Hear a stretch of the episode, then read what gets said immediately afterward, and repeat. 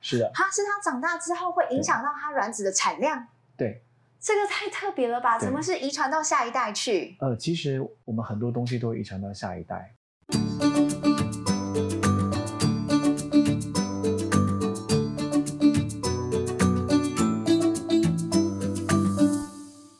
女生们想生不想生都没问题，护好你的卵，才能一直睡当当。我是你的茂盛医院小王子李军医师。医师，医师，为什么有许多女性朋友她嗯们在一开始的时候呢，会拼命的避孕，可是到了三十岁之后嗯，哎、她突然之间生不出来了，嗯这到底是什么原因？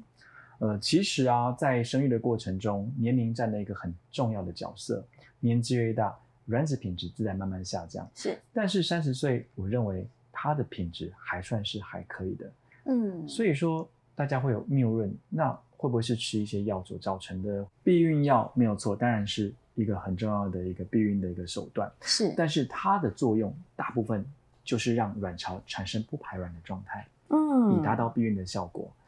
间接来说，它也让卵巢造成一个休息的状态哦。哦，原嗯来是这样，所以吃了避孕药不会影响你生育功能，所嗯以千万不用太担心。哦，所以这样总结说下来，嗯我们的一般女性的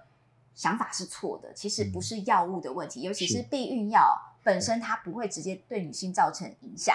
那嗯长期吃呢？长期吃，当然，目前有些研究报告显示，长期吃有可能会造成，比如说骨质疏松症啊，或是心血管的一些疾病。嗯，但是，我都认为这些部分来说，算是相对安全，所以大家不用太担心哦所以总归一句，真的是年龄的问题，年龄会决定卵子品质的问题。是的。，非常嗯重要。好，那所以我们在讲说年龄决定了卵子的部分，我相信生活当中一定有很多的情形，它也是会决定我们卵子的品质。比如说我们讲生活的环境啦，我们的饮食健不健康啦，嗯还有刚刚我们讲说药物的问题啊，甚至我们可能会怀疑说，呃，滥用药物的情形都有可能会影响到我们的生育问题。是的。那首先我们问到的是说，有关于像是抽烟啦、喝酒啦，哎、医生有没有相关的了解说，像是喝酒这个部分？呃，基本上小酌来说应该是还好，因为有些酒类来说，其实基本上只要不要摄取过量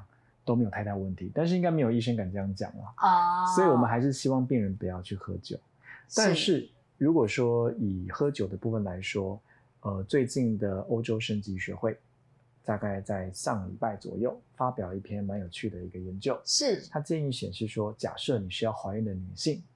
你要喝酒的期间，建议避开在排卵后的时间。哦，就是如对嗯果你真的想要生小朋友，对就是尽可能还是要在排卵期的那一段时间乖乖的，对，不要饮酒会比较好其。实哦尽量是不要喝酒了。所以其实酒精对我们嗯来讲，不要讲说女性，男性都是有一点影响的。对，都有一点影响，毕竟酒精是发酵类的东西嘛。是对，所以还有机会对一些卵子的品质造成一些伤害。哦，所以呀、我们刚刚讲到的影响到卵子品质的嗯，饮酒会稍微影响到嗯哈、那对另外还有包括像是化妆啦，像我们生活周遭的保养品啊、洗发精啊、嗯沐浴乳啊，这些都有可能影响到我们的卵子的品质吗？呃，基本上我都说这算是间接的影响。嗯，我们包括我们的香氛剂或是一些化学物质，比如说存在化妆品里面的啊，或是嗯存在一些像洗发精里面的啊，这些部分多多少少都会影响到荷尔蒙的一些改变，哦，还是间接影响的。毕竟他们就像我们刚刚讲，酒精的本质还是酒，呃，酒的本质还是酒精，化妆品的本质还是化学。是，没错。对，所以像嗯这些化学药剂，我们涂涂抹抹在脸上，嗯哼其实它也有可能影响到，就是间接影响到，甚至是像您讲的嗯不孕啦、或者是说它卵子品质不佳，它是各种原因组成的，没错。没有办法透过一个原因归咎出来。对，所以说影响不孕的原因其实本来也很多，那我们的生活因素更多了。那晒太阳也会影响到我们的卵子品质吗？还是它是为我们的身体更好呢，或为生育更好呢？还是哎呀，医生会建议说，嗯如果你真的想要怀孕的话，太阳少晒一点比较好。晒太阳来说啊，哈，基本上它是有助于我们身体所合成维他命 D 三会上升。那为什么要说维他命 D 三呢？维他命 D 三它是一个比较特殊的成分，它的状况其实存在我们自然界之间，包括我们有时候在吃鲑鱼啊，或者在喝吃 cheese 啊、牛奶都会有一些在里头。嗯，这部分来说，维他命 D 三在于生育来说，已经算是一个不可或缺的因素。嗯在台湾，其实这平均的维他命 D 三的数值都是低于三十以下的，它都是啊比较低的。对，你都比是正说常我值们平均嗯女生身体其实都一直以来缺乏这样的营养素，是的，但我们却没有发现，是的，没有错。所以晒太阳会产生维生素 D 三。对，那平常靠您刚讲的，像是鱼肉啊、蛋奶类，它其实都是 D 三的来源啊。对，它只是富含的多与寡的状态而已。哦那我们平常如果真的想说，唉一次要吃那么多，像是蛋奶类的东西对，它有其他方式可以补一下 D 三吗？嗯，如果这样的话，可能就建议用补充品比较快一些。哦，对，比较快一因点。为 D 三如果你要，通常来讲是靠食物摄取，还有阳是光。但是我也会建议大家可以有时候有机会的时候多晒一些太阳。还嗯有一件事情我想问哈，有趣的就是我们其实女生真的很喜欢吃甜食，尤其是下午茶。嗯对，拜托，来一顿下午茶，对于我们女嗯生来讲是一种心灵上的安慰，或者是我们在很忙碌的时候，一定要来一个糖分浓度很高很的高的手摇饮料，是的，对不对？嗯所以像是糖分这个东西呀、它也会影响到我们的卵子品质吗？糖分来说，其实大部分都是间接的影响。嗯，应该说，糖分里面它的糖类的东西来说，有可能会改变所谓的胰岛素的一个活性，是所以间接就会造成我们身体荷尔蒙的一些混乱的情形。哦，糖类吃太多的话，通常来讲，你糖类吃多一点，其实会觉得比较昏昏沉沉嘛，偶尔是。对对对对对对，所以说，这状况之下，当然这都是间接影响的。嗯所以说减糖的部分来说，它会对于怀孕的部分会有帮助，而且对于所谓的多囊性卵巢所造成的不孕的患者，我觉得帮助更大。如果你要摄取所谓的糖类，然后又要比较纯粹的话，像是番薯、番薯类，哦，真的，或是糙米类这些东西，我认为是相对比较健康一些的。嗯，但又能够保持很好的口感。没错对，，很好的建议耶。嗯好，那接着我想要问一下吼，是能什么样的职业？因为刚刚已经谈到环境啊、嗯饮食啊、生活习惯啊。嗯，那因为像是有很多职业在你的病例当中，它就是被归类在它可能是比较难生或比较不容易生的高危险嗯族群。高危险族群来说，像是比如说职业类来说，像空姐类啊，是，还有像是工程师啊，嗯甚至还有比较特殊，像是运动员。我们先讲这个空姐这个职业好了。我之前有个空姐的病人，她的话就是比较特别。那因为她常常就是要飞美国跑嗯来跑去的，所以一直没有办法好好的怀孕，所以她要来找我求诊。不过她求诊之前呢、她就从空姐转成地勤了。嗯 真的，他其他实为了真怀的孕有预想要生小孩，所以他对做了这样的一个也算是备孕的动作之一。是没错，她就是想要备孕，所以她有先做这样的调整。因为空姐这个职业啊，吼她时间真的是也是相对比较乱一点点，因对为她跑来跑去嘛，那飞机要飞就得赶快起飞，然后而且到排那班边问题对，要去调时差或其他的状态，所以他们非常辛苦。所以她有跟我讲这个状况，当然我也会建议她，你这样做是对的，你去把是。把从空服呃空姐的地方调成地勤来说，你相对会比较稳定一些。生活的至少作息上是是面正基常础上可以比较稳定，对不对？嗯然后再加上在天空中有一些辐射嘛，多嗯多少少都会影响到卵巢的状况，当然相对的就会影响到生育的问题哦。嗯，好，这是第一类您发现的一个高风险职业族群。嗯那您认为第二类呢？第二类大概是工程师吧，嗯为什么我会说工程师呢？因为最近啊吼，有好多的工程师团体来说要集体冻卵，真的假的？嗯，工程师他们不知是道约好，觉得这是一个团购 吗？所以呃，对，因为他们可能认知到，因为时间的一些比较久的状态，他们时间比较压缩，对不对？工作时间又很长，压力很大，跟他们了解之后呢，其实他们也是排班制度，哦，工程师也是排班对，但是嗯有些工程师我知道的是设计的工程的，啊、所以对，他们是下班还要继续做，天哪，就对是时上班时间很对长啦。下班继续想这样子。对对对对对对，就是这样的状态。所以他们来，我才知道哦，原来他们这一群人也非常的辛苦。那这样的状况之下，当然觉得他们这一群的怀孕的状状况一定会比较差一些了。是好嗯，那再来我们讲第三类呢？您观察第三类比较不容易怀孕的女性第三类还有一类是所谓的运动员，啊，嗯运动员这个让我有点觉得意外，为什么会是运动员？呃，我讲的运动员不是所谓的一般的重重训啊，我讲的是重度运动，专业的运动员，他对把它当工作在做像是在跑马拉松的啊，这种的，他长期会代谢到很高度的荷尔蒙状态，会是影响到整个身体平衡。这些人受孕也相对比较不容易一些。啊 刚讲的空姐啦、嗯工程师啦、哈、专业的运动员啦嗯，我、都是您在案例当中发现真的很容易真的，不太容易生的职类，所以女性朋友要注意哈。如果你是这嗯三个职类的其中一项的话，那可能要赶快来求助于小王子了。是那的，接下来呢，我们要讨论到的话题是有关于就是经期当中的护卵的迷思。嗯像我们在这个经期当中，很多的像我们这一次啊，收集到的一些资讯里面，有些女性会想要问一件事情，嗯就是到底在经期的期间，性生活，也就是我们在讲闯红灯，嗯对它会很容易造成不孕吗？其实闯红灯它跟不孕，我认为没有太大的相关性。是坊间有很多的一些论述在讲说，可能会产生精子抗体或其他的状态，嗯，但我认为这些比较没有太大的相关，因为其实所谓的月经的周期，它来的时间的时候，当然是没没有排卵的现象，是所以这个时候，当然很多人都想要借由闯红灯，也来达成避孕的效果。但是其实这个部分，如果真的要说要跟怀孕有关的话，我倒认为，因为在经期之间行房的话，比较容易造成可能感染的情形。原来是清洁问题，其实不是不孕问题，我们搞错重点了。呃，清洁的问题，再加上因为那时候身体也比较累，哦，像是我们讲免疫力会说下降经期来的时候，嗯免疫力会下降，是真的呀。是的，没错。嗯，所以这个状况之下，当然你的保护力会下降。所以这个时候，如果你不小心引发了骨盆腔发炎，哦，这个状况当然就会让你造成了子宫发炎，甚至卵巢发炎的现象，哦啊这样就会间接导致不孕的可能。那我往下嗯问医师一个问题：如果你常常有妇科疾病，嗯，是不是也是容易影响？不只是影响刑房嘛，嗯它也影响到不孕。是的，因为就是刚刚我讲的，像是你先阴道发炎之后呢，它往哪里去呢？往上去变什么？子宫，嗯，子宫上去呢变输卵管，是。输卵管再上去变卵巢，所以造成一整个系列的发炎。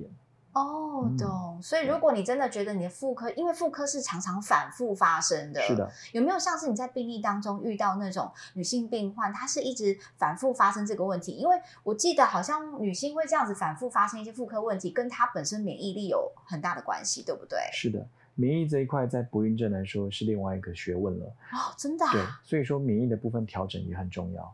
找嗯时间再跟你聊聊免疫的部分。好，OK，、嗯那接下来我们要讨论到的下一个是有关于说，在经期期间呢、我们嗯常常会吃止痛药，嗯因为像我们这种上班族女性，工作压力大，常常都会头痛。对那一头痛的时候，为了要服务下一个客人，嗯或者是说你希望你情绪维持稳定，所以你就会立刻想说，那我就用止痛药来解决好了。嗯那我想问医师的是说，那我们长期这样吃止痛药，它会影响我们的生育吗？会影响我们护卵吗？在护卵的领域来说，我认为止痛药部分相对来说伤害比较小一些。嗯，止痛药大概有分像我们常吃的像普拿疼类的啦，或是 NSAID 类的药物啊，这些药物的不同，它对于卵巢影响不太一样。是。那但是这两类间接来说，对于卵巢的功能不会有太直接的影响，反倒是在最近有一篇 paper，在两三年前，欧洲生殖医学会他那边有公布一个很特别的数据，他公布是说，如果你在怀胎的时候有吃了所谓的 NSAID 的药物，也就是 epinephrine 这类的药物，是那它有可能在未来你会生宝宝状况之下，卵子有可能会下降。生宝宝的时候，还是对是说你的宝宝长大之后，他想生育的时候，他的卵子会下降？没，错，是的。他是他长大之后会影响到他卵子的产量。对，这个太特别了吧？对怎么是遗传到下一代去？呃，其实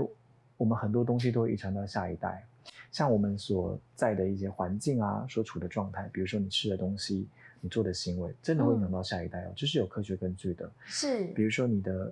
因为我们在基因的一些转换的里面，有个叫 epigenetic，它会在基因的外表上面会出现一些改变。是，哦所以说，在我们使用像是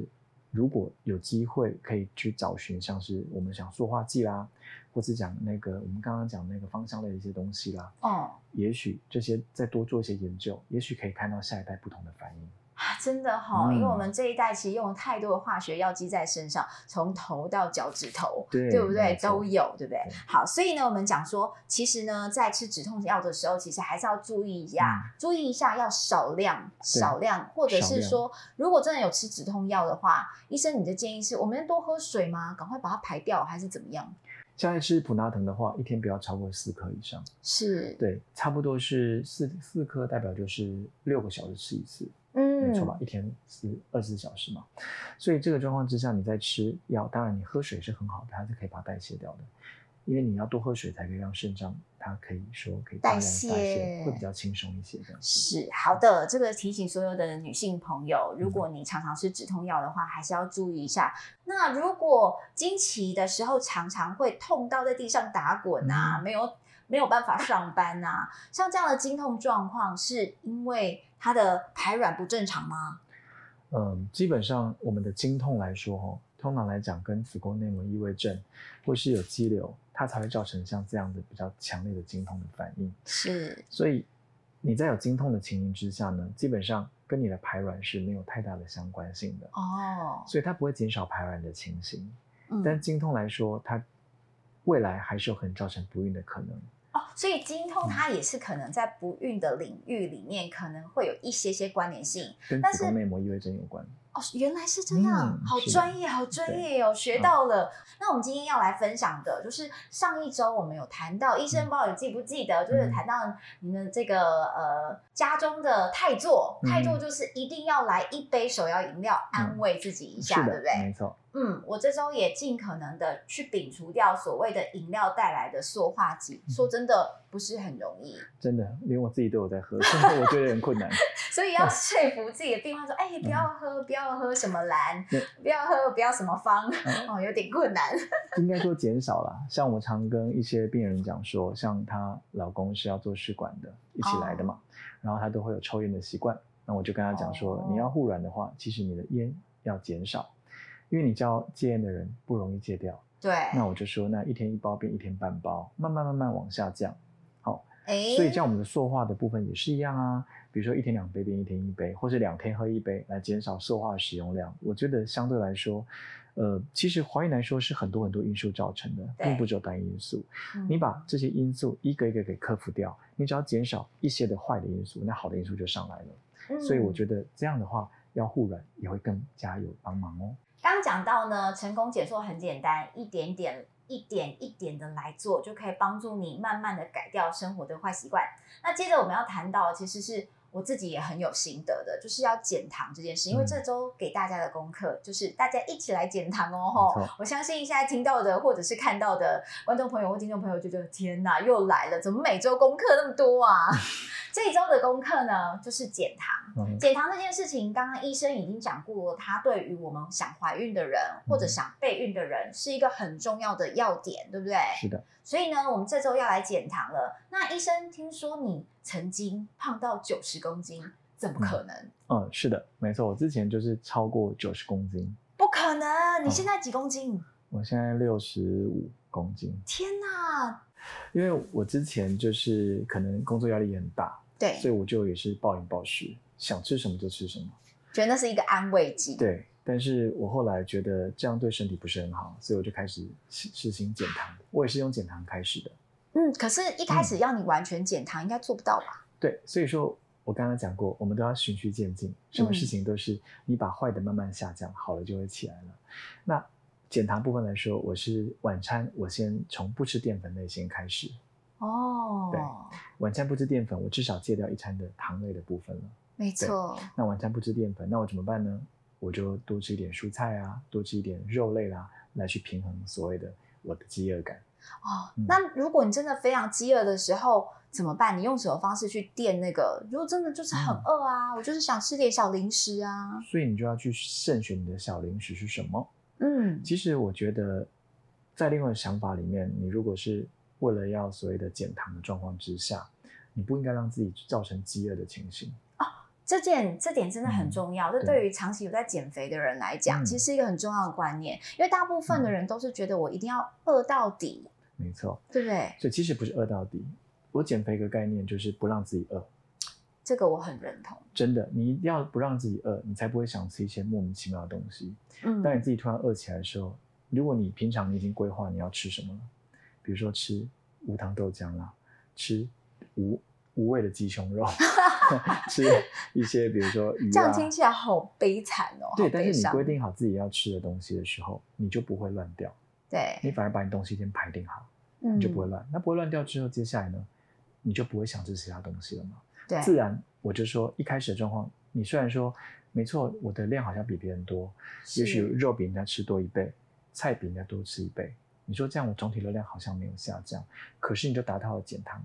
减糖类的效目果的，的目的了。当然之后慢慢等你习惯之后，你慢慢再做调整。我再教大家一个方法，